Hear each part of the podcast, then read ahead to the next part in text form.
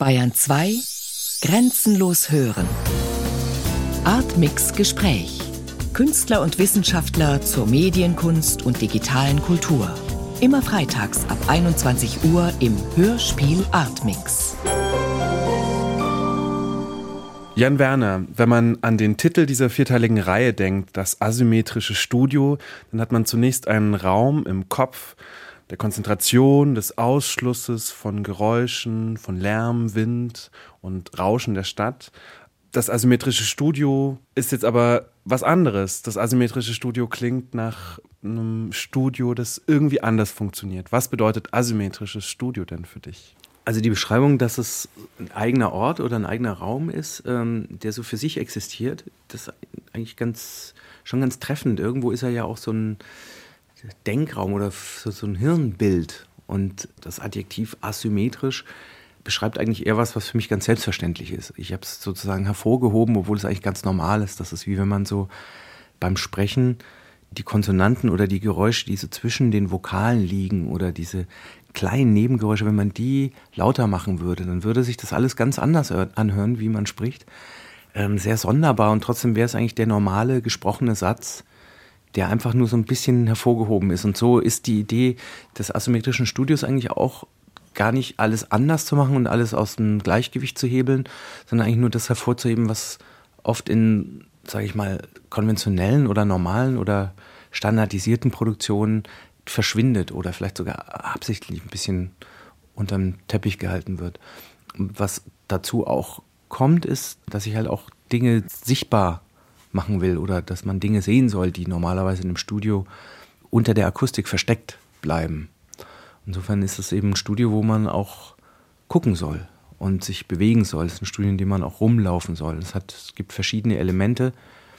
Ähm, also es gibt eine permanente Installation in dem Studio, die läuft sozusagen durch. Und es gibt aber auch ganz präzise gesetzte Situationen, die nur eine, zu einer bestimmten Uhrzeit, an einem bestimmten Tag stattfinden.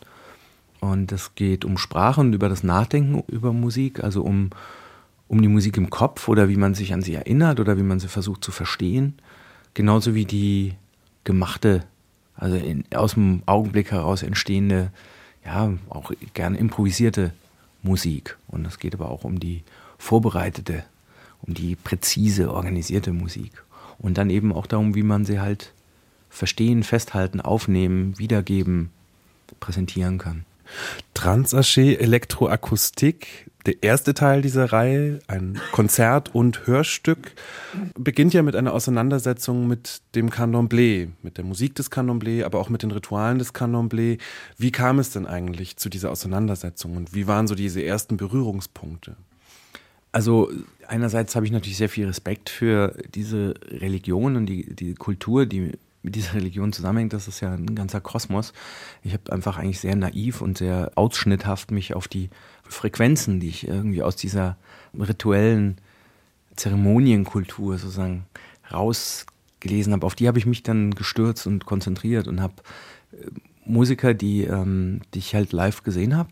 Das war eine Einladung über den Thomas, meinen Freund Thomas Knöfel, ähm, also ein Kondom-Lehrritual eben auch anzugucken. Und ich habe mir das, ähm, ja, ich war äh, da schon recht ergriffen und wirkt alles sehr körperlich, habe aber dann irgendwann, als der Verstand dann sozusagen wieder das Steuer übernommen hat, wurde mir dann klar, das ist natürlich alles perfide durch die Musik so strukturiert, organisiert und das dann wieder ganz analytisch als kühler Produzent habe ich mir das dann angeguckt und dachte, ja, ich möchte gerne mit diesen Musikern mal was machen. Und würde gern sehen, ob, äh, wie das Verständnis von Musik, so wie ich es habe, sich mit dem Verständnis dieser Musiker sich das vereinbaren lässt oder was passiert, wenn man es aufeinandertreffen lässt. Und habe dann einfach ganz Thomas Knöffel gefragt, ob er einen Kontakt herstellen kann zu diesen Musikern. Hat er gemacht. Ich habe Woji getroffen und wir haben uns unterhalten und für ihn war es völlig selbstverständlich und überhaupt kein Problem, also mit einer der Musik, die ich repräsentiere, die vielleicht abstrakter ist oder zumindest sehr viel künstlicher ist, ähm, sehr viel ausgedachter ist und sehr viel mehr aus einem nicht kulturell plausiblen Grund heraus entsteht, sondern sehr viel individualistischer ist und sehr viel, ja, äh, vielleicht auch dadaistischer, also sinnloser auf eine Art oder sinnzerstörerischer ist, war für ihn also kein Problem darauf zu reagieren oder sich damit auseinanderzusetzen. Und so ist diese Gruppe Black Manual dann entstanden. Also wir haben uns erstmal ausgetauscht. Ich habe ihm Musik von mir gegeben. Gesagt, wie würdest du darauf reagieren oder wie würdest du das lesen? Wie, wie, wie hätte das einen Platz in eurer Kultur? Ja, und das hat sehr, sehr gut funktioniert. Also das war direkt überhaupt keine Frage. Und da können wir ja gleich noch mit den Musikern selber auch mal drüber sprechen, wie, wie, sie, wie sie das wahrnehmen. Also für mich ist Black Manual schon durchaus auch noch rituelle Musik, aber eben ohne diesen religiösen Hintergrund, ohne diese feste Struktur, die natürlich auch was Bestimmtes will von den Teilnehmern dieser Zeremonien, sondern Black Manual ist, sagen, führt wieder zurück auf jeder äh, Teilnehmer dieses Konzertes oder jeder Zuschauer und jeder Musiker hat so seine eigene Interpretation dessen, was da stattfindet. Und doch musizieren wir alle zusammen. Also es gibt einen klaren Rhythmus und einen Sog, den, den diese Musik entwickelt. Thomas Knöffel, vielleicht noch die Frage, was bedeutet es denn eigentlich? Was, was ist das für eine Religion? Kann man Candomblé eigentlich als eine Religion beschreiben? Macht das Sinn? Auf jeden Fall. Also Candomblé gehört äh, zu den afroamerikanischen Religionen, die vor 500 Jahren mit den Sklaven von der Westküste Afrikas nach äh, Amerika ausgestreut wurde, dort Metastasen gebildet hat, äh, verschiedene Formen angenommen hat, sich auch mit lokalen Gegebenheiten gemischt hat. In Brasilien heißt es Candomblé, auf Haiti heißt es Voodoo, auf äh, Kuba heißt es Santeria und ähm, also selbstverständlich ist es eine Religion, die einfach in 500 Jahren verschiedene Ausprägungen erfahren hat und von der Musik her sicherlich brasilianische Elemente aufgenommen hat, ohne die afrikanischen Wurzeln dabei äh, zu vergessen. Welche Rolle hat denn der Einzelne innerhalb dieser Religion? Also wie funktioniert das, wie funktioniert die Subjektivierung innerhalb dieser Religion? Wie kann man sich auch diese Rituale vorstellen und die Unterscheidung zwischen weltlichem und religiösem, sakralem? Also das Wesen des Contemplé ist, wie das eigentlich jeder Religion, Communidaci sagt man, Gemeinschaft. Und äh, es ist eine Religion, die man nur äh, zusammen praktiziert. Also keiner würde im Contemplé auf die Idee kommen, halt irgendwie zu Hause privat eine, eine Session zu machen oder sowas ähnliches. Und ähm, sicherlich Zentrum äh, dieser Religion sind die Feste, ist das Shireh, ist das ist die Ankunft, wenn man will, der schwarzen Götter, die Inkorporation der schwarzen Götter? Ist eine Religion, in der rituelle Besessenheit ein ganz wesentliches Moment ist. Ähm, äh, bei dem auch die Medien, die inkorporiert werden oder geritten werden, wie man im Candomblé sagt, Estado de Santo, also die vom Heiligen ergriffen sind, haben eine ganz ausgezeichnete Stellung. Und sie erlauben es, äh, wenn man so will, sie schaffen eine Öffnung, in die alle Teilnehmer eintreten können. Also es ist eine Öffnung zu einem, wenn man so will, transzendenten Raum, wobei selbstverständlich auch hier gibt es die Unterscheidung zwischen sakran und profan, aber äh, die Grenzen sind hier sehr viel fließender und auch der Wechsel zwischen beiden Bezirken erlebe ich hier als sehr viel dynamischer als in anderen Religionen. Also nach Dürkheim sagt man ja, sakrale Kräfte können sowohl heilstiftend als auch unheilstiftend sein. Sie können sowohl äh, Chaos als auch Ordnung schaffen, wobei eine und die gleiche Sache mal Chaos und mal Ordnung schaffen kann. Und das hängt von den Gegebenheiten ab und von der Dynamik. Im Candomblé gibt es äh, sicherlich ein Zentrum im Ritus, aber äh, es gibt eine Öffnung auch zu den Randbezirken und Zentrum und Rand fließen ständig zusammen. Also das, was am Rand steht, die Menschen, die am Rand stehen während eines solchen Rituals, können auch plötzlich im Zentrum stehen, können plötzlich inkorporiert werden. Äh, und es quasi eine Vermischung der Peripherie zum Zentrum hin, eine Vermischung vom Sakran zum Profan umgekehrt. Also eine Wechselbewegung zwischen all diesen Elementen ist dort sehr, sehr charakteristisch. Was für mich auch wichtig war, warum ich auf diese Musik oder auf diese Religion an, angesprungen bin, ist eben diese Verwandlungskraft, die da drin steckt, dass eben so alles zu allem auch werden kann. Also diese ständige äh, Grenzüberschreitung, die aber ganz selbstverständlich, ganz elegant und ganz sinnlich stattfindet. Und also im Tanz auch Männer zu Frauen werden oder du merkst, jetzt kommt so ein Zustand der Besessenheit, du weißt überhaupt nicht, was los ist. Und trotzdem wissen aber alle, wie sie mit diesen Besessenen umgehen müssen, der selbst eigentlich überhaupt nicht versteht, was ihm da widerfährt, aber trotzdem ist es alles so sehr liebevoll getragen, trotzdem sehr intensiv und extrem. Und für mich übertragen auf die Musik ist das eben das, was ich tatsächlich in der Musik auch suche, dass aus einem Klang ein, ein, völlig neuer entstehen kann, wenn du dich auf den einlässt oder wenn du einfach zuhörst. Und Musik machen für mich ist in gewisser Hinsicht auch ein Zustand der Besessenheit. Vielleicht weniger gefährlich für, für dich selbst und dein Umfeld, aber Musik entsteht eigentlich in einem Zustand des Nicht-Wissen-Könnens. Du kannst nur, du, du kreierst so eine Art Setting oder ein, du kreierst Situationen, in denen du Musik machen kannst, aber wenn diese Musik entsteht, egal was es ist, dann ist es eigentlich immer so eine Art ja, wie soll ich sagen, es ist übersinnlich, kann ich es nicht nennen. Das wäre ein vernünftiger Begriff dafür. Es ist so ein überbegrifflicher Zustand, ganz einfach. Und in dem fließen die Dinge. Und wenn du als, als Musiker offen bleibst, dann nimmt das überhaupt kein Ende.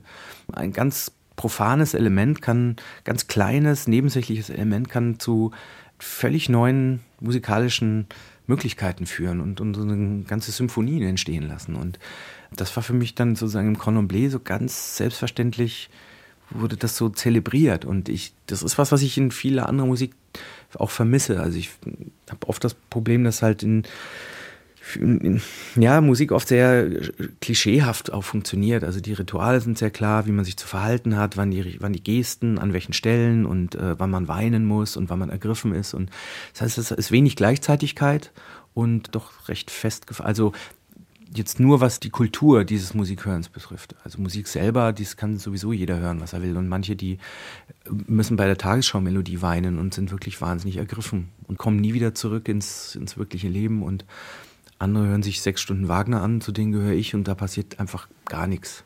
Die sind einfach nur genervt. Und äh, Condomblé oder die überhaupt brasilianische Musik, also ich habe ja angefangen mit Trommeln, also so bin ich zur Musik gekommen. Das hat mich schon immer extrem ja, berührt ne? oder getrieben. Und jetzt ist vielleicht auch so ein bisschen wieder der Versuch, das auch, auch wieder mit aufzunehmen in das, wie, sich das für mich entwickelt hat mit der elektronischen Musik. Zu sehen, irgendwie bin ich da noch, da wo das für mich mal angefangen hat. Und war für mich einfach auch ein echt sehr schönes Erlebnis, akzeptiert zu werden von diesen Musikern. Die sagen, deine Musik, die ist für uns nicht komisch oder das ist uns zu abstrakt oder das ist ja gar kein Rhythmus oder was, ist, was sind das jetzt sind das für komische Klänge? Ansetzen also zum Begriff der Auflösung. Es gibt einen, äh, eine Bezeichnung von Georges Partei, nennt sich irgendwie das Subjekt auf dem Siedepunkt oder ja, auf dem Siedepunkt des Seins, was bedeutet in seiner Vorstellung, dass äh, man aus einer diskontinuierlichen Welt in eine Welt der Kontinuität des Seins übertritt ähm, und das zur Voraussetzung hat, äh, dass das Ich sich auflöst, dass die Person als Ganze sich dabei aufs Spiel setzt und dabei vernichtet wird. Und das ist eine Form von ganz wunderbarer Gewalttätigkeit oder Verwandlung, die ich im Candomblé äh, sehr liebe, äh, die auch natürlich einen Preis hat, äh, die auch eine äh, Herausforderung ist, die einen über bestimmte Grenzen hinausführen kann und wo am Ende irgendwie ein, ein anderer Zustand erreicht ist und ja, eine Verwandlung stattgefunden hat es gibt ja, es gibt diese auch, auch von Parteien, es gibt so ein, Partei sagt, Erotik ist Ja sagen zum Leben bis in den Tod. Man könnte fast auch das übernehmen und sagen, Candomblé ist ein Ja sagen zum Leben bis in den Tod. Das würde sicherlich, also, ne, oder Musik ist im besten Falle ein Ja sagen zum Leben bis in den Tod. Also ich finde Musik, Erotik und Candomblé, wenn ich mir das erlaubte, äh, fast gleichsetzen in diesem Ja sagen äh, zum Leben bis in den Tod, was ich eine wunderbare Formulierung finde halt. Ja, ja. Okay, also nur noch mal zum Klarstellen, diese Rituale im Condom sind auch ganz, ganz eng eben mit der Musik verknüpft. Also die sind nicht ohne Musik zu denken, aber gleichzeitig ist es trotzdem nicht so, dass es bestimmte feste Formen gibt, die die Musik immer eben einhalten muss oder sozusagen ausfüllen muss. Wie funktioniert das? Vielleicht nochmal ganz skizzenhaft. Wir können natürlich die Musiker fragen, die das sehr viel besser beschreiben können, aber selbstverständlich gibt es im Candomblé Pattern. Es gibt äh, Talks die fundamental, die gespielt werden, die sehr speziell für jeden Orisha sind. Also jeder Orisha hat bestimmte Qualitäten, bestimmte Markers, bestimmte Eigenschaften und die eine bestimmte Orishas sind gute Geister. Orishas sind diese afrikanischen Götter oder Aspekte der Natur oder bestimmte Aspekte der Libido, wie man immer das äh, bezeichnen möchte, ja, die ähm, sozusagen göttliche Qualitäten repräsentieren. Es gibt auch im Candomblé einen Gott, aber der unerreichbar ist, mit dem man auch nicht kommuniziert. Man kommuniziert sozusagen, wenn man will, mit Stellvertreterqualitäten und ähm, die sind sehr, sehr genau gekennzeichnet, sehr komplex. Die Orishas sind nicht wie die christlichen Heiligen irgendwie geläuterte Entitäten, sondern sie sind wie Menschen im Prinzip mit eigenen Eigenschaften bis hin zu den furchtbarsten, schrecklichsten ausgestattet. Und in diesen Ritualen werden diese Aspekte immer wieder neu aufgerufen, immer wieder neu gefeiert und auch aufgeführt. Und, äh, und selbstverständlich hat jeder dieser Orishas seine eigene Qualität und die sich auch musikalisch widerspiegeln in diesen toxischen Fundamental, in diesen musikalischen Pattern. Aber dazwischen gibt es natürlich einen großen Spielraum. Das ist eine. Äh, was vielleicht wichtig ist zu sagen, bestimmte Tox werden nur im Ritual gespielt. Die wird man nicht im profanen Kontext hören. Also was wir heute Abend hören werden, wird Elemente möglicherweise aus dem Candomblé haben aber bestimmte Dinge sind nur dem sakralen Kreis vorbehalten. Wobei es natürlich Übergänge gibt. Das heißt, äh, dass man im Samba beispielsweise äh, Strukturen des Festes für den Komboklo, der Komboklo ist im, im Candomblé ein Kachiso, ein Geist, der den äh, indianischen Ureinwohner repräsentiert. Ja, er ist kein Orisha, aber er ist eine Art ähm, Aspekt der Orishas auch, eine Qualität der Orishas. Und im Samba findet man solche musikalischen Feiern des Koboklo beispielsweise. Ja, also da gibt es Übergänge zum Profan, auch hier wiederum, aber ähm, es gibt Elemente, die nur dem Fest vorbehalten sind. Jetzt würde mich interessieren, weil dir Jovenal, Juninho, Quebradera und Leo Leandro, ihr spielt immer wieder die Candomblé-Musik, wenn man das so sagen kann. Was zeichnet denn eigentlich einen guten, ich sage jetzt mal Candomblé-Spieler aus? Also so die, diese Ritual, ne? Candomblé, wir, ähm, wenn wir spielen, in der Ritual ist es andere. Ne? Von den Orishas, so bekommt die zum Tanzen. Ne? Aber wenn wir in der Konzert machen, Auftritte, wir können nicht so wie Candomblé was spielen. Ne? Ist, ist andere. Ne? Wir spielen genauso Candomblé, also die Ritmo, aber nicht so von die, wenn die Orishas waren dies, also, das kann nicht machen. Ne? Und was zeichnet aber generell einen guten Candomblé-Spieler aus? Also was muss man können, um in diesen Ritualen wirklich gut Musik zu spielen? Das ist gute Fragen. Also in dir, äh, es gibt nicht diese gute Rhythmus von den Orisha-Spielen. Jeder Rhythmus es ist viel Energie. Alle sind gut von dieser, jeder Orisha, egal welcher Orisha kommt, bekommt, zu spielen. Ne? Es gibt nicht die sehr gut von dieser Orisha, ist, diese Musik ist gut von dieser anderen Orisha. Nein, gibt es nicht. Ne? Jeder hatte seine Direktion. Und wie funktioniert das Zusammenspiel untereinander? Also gibt es jemanden, der setzt ein Zeichen und dann setzen die anderen ein? Oder gibt es viele improvisierte Parts und wie viel ist vorgegeben? Wie viel weiß man schon einfach durch Proben und Übungen? Wie wichtig ist es zusammenzuspielen? Lange Zeit schon? Wenn wir spielen, ne, drei, klar, wir machen einen Trick, ein Signal oder so. Ne? Manchmal nichts wir gucken in die Augen, mhm, geht's, los. Und äh, wir haben alles in der Kopf, Musiker, Musik und viele Ideen. Ne? Und äh, von, genauso mit äh, Jan, war er erst einmal mir eingeladen. Er hat mich, Thomas hat mir gesagt, es gibt einen guten DJ, tarala und so weiter. Aha und der braucht Musiker so einen Auftritt machen, so, und okay. Und dann er hat mir die CD gegeben, ich nehme die CD nach Hause. Ich weiß, äh, warte, warte, warte, was ist das für Musik? Dann, okay. Dann habe ich einen Juninho äh, eingeladen und Leo. War ein anderer Musiker auch dabei, aber er ist wieder zurück nach Brasilien. Und dann, ey, pass auf, Leute, es gibt diese Musik hier, und wir müssen überlegen, was wir machen in diesem Rhythmus. Auch einfach. Aha, okay. Was, sag, was du willst, was wir machen. Dann, dann habe ich die Idee äh, über die Candomblé und so, nicht so Candomblé, aber in dieser Direktion, so ein Rhythmus und so, okay. Und dann wir haben okay, ah, in diese Lieder, was ich spiele, Ogun über Ogun, das ist ein Gott, ein Orisha. Ne? Da wir haben ein bisschen Rhythmus von, von Ogun und dann übergangen von jeder Orisha die Rhythmus da drinnen. Ne? Das ist, wie er funktioniert zusammen. Ne? So dieser Rhythmus. Jetzt würde mich nochmal von anderer Seite, Jan Werner, interessieren, wie dieser Übersetzungsprozess funktioniert hat. Also von der elektronischen Musik zur, ich sag mal, klassisch handgespielten Percussion-Musik des Candomblés. Wie gesagt, soweit man das sagen kann. Ich fand es jetzt auch ganz interessant nochmal der, der, der, Hinweis. Natürlich ist das, was wir jetzt machen als Black Manual, es ist natürlich keine Cornomblé-Zeremonie. Natürlich viele essentielle Aspekte des Cordon fehlen. Was aber schon interessant ist und das auch unterscheidet von, sage ich mal, einer Samba-Party ist, dass die Rhythmen sich in ihrer Dynamik und in ihrer Geschwindigkeit auch ständig verändern.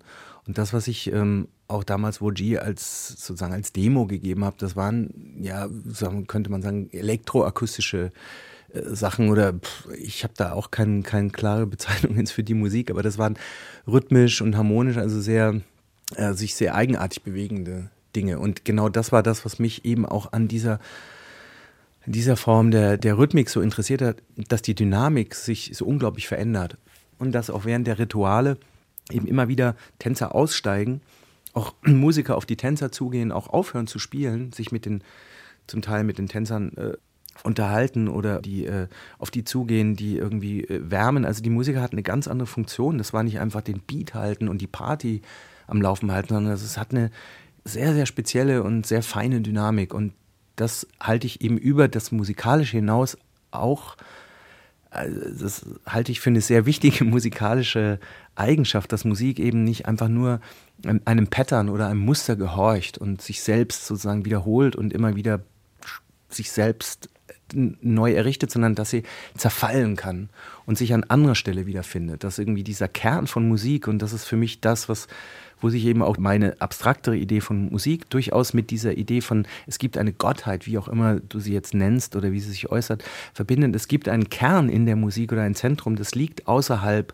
einer musikalischen Struktur. Das ist ein, ein, ein, ein im Grunde ein Blick von außen, von dem aus sich die Musik immer wieder findet und in ganz unerwarteten Momenten und Ecken. Und das haben die Musiker auch sofort kapiert, als sie meine Sachen sich angehört haben. Okay, das ist jetzt hier kein also Woji sagt zwar immer, ich bin DJ, weil ich elektronische Musik mache, aber es ist eben keine metrische Musik, auf die man irgendwie so einsteigt und dann halt immer wilder und immer mehr da rein trommelt, sondern das wechselt die ganze Zeit. Und die haben das so unglaublich lebendig und liebevoll eigentlich umgesetzt wieder und gehen in diese Struktur rein, also in die Sachen, die ich ihnen gebe. Und dass es mir dann auch wiederum im Gegenzug auch sehr, sehr leicht fällt, auch da wieder was rauszuholen. Ich sample dann Sachen, ich setze andere Sounds wieder dazu. Also es bewegt sich so ständig hin und her und hat trotzdem einen, einen sozusagen einen tiefen Kern. Und das ist eben das, was für mich so, so einmalig ist an Musik, dass es eben über Kulturen, über Sprachen, über menschliche Befindlichkeiten hinaus gibt es, stellt es sofort eine Verbindung her. Und ich kann hier wirklich nicht sagen, wo dieses Zentrum liegt, im Zwerchfell, im großen C. Äh, ich kann es dir nicht sagen. Es ist auf jeden Fall da. Und wenn du diese Offenheit hast und dieses Interesse mit anderen in so einen Zustand einzutreten, dann ist das was sehr, sehr Freies und sehr äh, Verbindliches und gleichzeitig musst du nichts aufgeben, nichts hergeben, du musst nicht mit Blut unterschreiben, du kannst äh, jederzeit aus der Tür gehen und alles ist gut. Und das ist im Grunde das, was für mich dieses Projekt auch ausmacht. Ja? Ist eben diese Intensität über das, wo man herkommt, hinweg und so weiter, Hochkultur, äh, Tanzkultur, es ist alles völlig unmaßgeblich.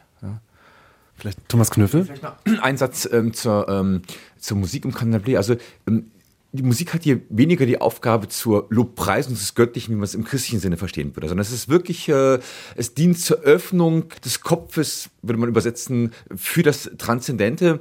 Und ähm, die, die, die Musiker sind in einer permanenten Kommunikation mit den EAOs, also mit all den Teilnehmern des Candomblé, durch Zurufe, durch Gesten, durch Stops, durch Neubeginn. Und ähm, man kann sagen, im Candomblé mischen sich drei wesentliche Elemente auf eine ganz wunderbare Art. Musik, die Bewegung, also die Tänze, und Nahrung. Das sind die drei fundamentalen Säulen des Candomblé, die wirklich in einer Feier zusammen miteinander aufgehen. Und äh, ja, das vielleicht einfach zur Dynamik. Also es gibt eine ständige Kommunikation zwischen den Musikern und dem Rest äh, der Feiernden sozusagen. Und vielleicht auch wichtig, die Ogas, das, Bezeichnung für die Musiker im Kanal, sind diejenigen, die nicht in Trance gehen. Das sind diejenigen, die sozusagen äh, ja in einer anderen, äh, vielleicht in einem anderen ähm, Zustand sind, aber nicht in, in, eine, in eine rituelle Trance fallen dabei. Vielleicht noch eine letzte Frage zu der Gesamtanlage von einem Stück es beginnt irgendwo irgendwie und hört vielleicht auch irgendwie irgendwo auf, habe ich so verstanden. Was für eine Bedeutung hat es, dass es so läuft und was für eine Gesamtdramaturgie ist vorgesehen für diesen Abend? Also wir arbeiten gerade auch an einem Black Manual Album, was dann natürlich auf Thomas Knüffels Brigade Commerz Label erscheinen wird, muss, zwangsläufig. Bin auch sehr stolz, dass wir das da machen können. Das heißt, da wird es eine andere Struktur geben und das werden Stücke sein, manche länger, manche kürzer, aber es hat so die Dramaturgie eines, eines Albums, also mehr oder weniger klassischen Albums, auch festgelegt durch die Länge. Live ist es anders, es dauert alles viel länger. Das Konzert im Kunstverein wird so beginnen, dass die Musiker überall im Kunstverein sich äh, bewegen. Also sagen erstmal diesen Ort Kunstverein zum Resonieren bringen, eigentlich auch nicht nur ihre Instrumente spielen, sondern auch Boden, alles, was sie finden, zum, zum Klingen bringen. Also erstmal wird dieser, ja, der wird sozusagen erweckt erstmal, der Kunstverein. Und diesem Ritual geben wir vielleicht so eine halbe Stunde bis eine Stunde, mal schauen so. Das müssen die Musiker auch entscheiden. Ich werde dann auch schon Klänge aufnehmen, also vieles wird dann mikrofoniert und ich werde das dann das sozusagen da, wo die Bühne ist, werde ich das dann schon mal äh, auf, aufarbeiten. Und dann bewegen sich die Musiker langsam zur Bühne hin und, äh, und dann werden wir so langsam in die Gänge kommen und anfangen. Und wir haben Grundstrukturen von Stücken, so ich würde mal sagen, ja, so fünf bis zehn, die man also unterschiedlich lang dann ausführen kann. Es hängt einfach auch von dem Abend ab. Also wie, das, wie aufmerksam das Publikum ist, wie die Stimmung ist, wie der, wie der äh, Klang ist dann im, im Kunstverein. Es wird ja sehr hallig sein. Wird ein schwieriger Sound sein, aber wir gucken mal. Und insofern kann, die, kann das Konzert so zwischen, ich würde mal sagen, zwischen zwei und vier Stunden ist da alles möglich hier. Hm. Lass mal bitte weiterlaufen. Wir machen, äh, was wir gestern noch mal ganz kurz. Lass einfach laufen. Okay, einfach dann laufen. lass ich einfach mal laufen. Hier ein bisschen mit, mit, mit, mit, mit.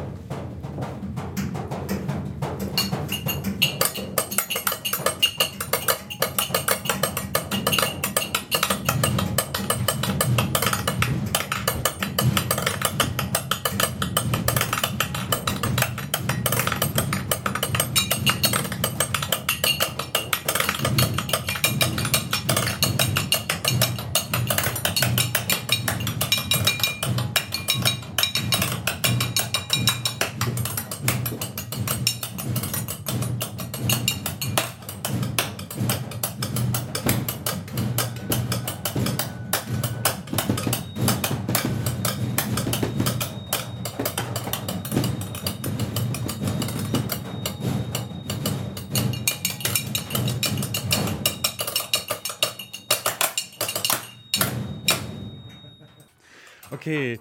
Vadi Jovenal, Juninho Quebradera, Leo Leandro, Thomas Knöffel, Jan Werner, vielen, vielen Dank für dieses Gespräch. Nada, nada, hey, hey, hey.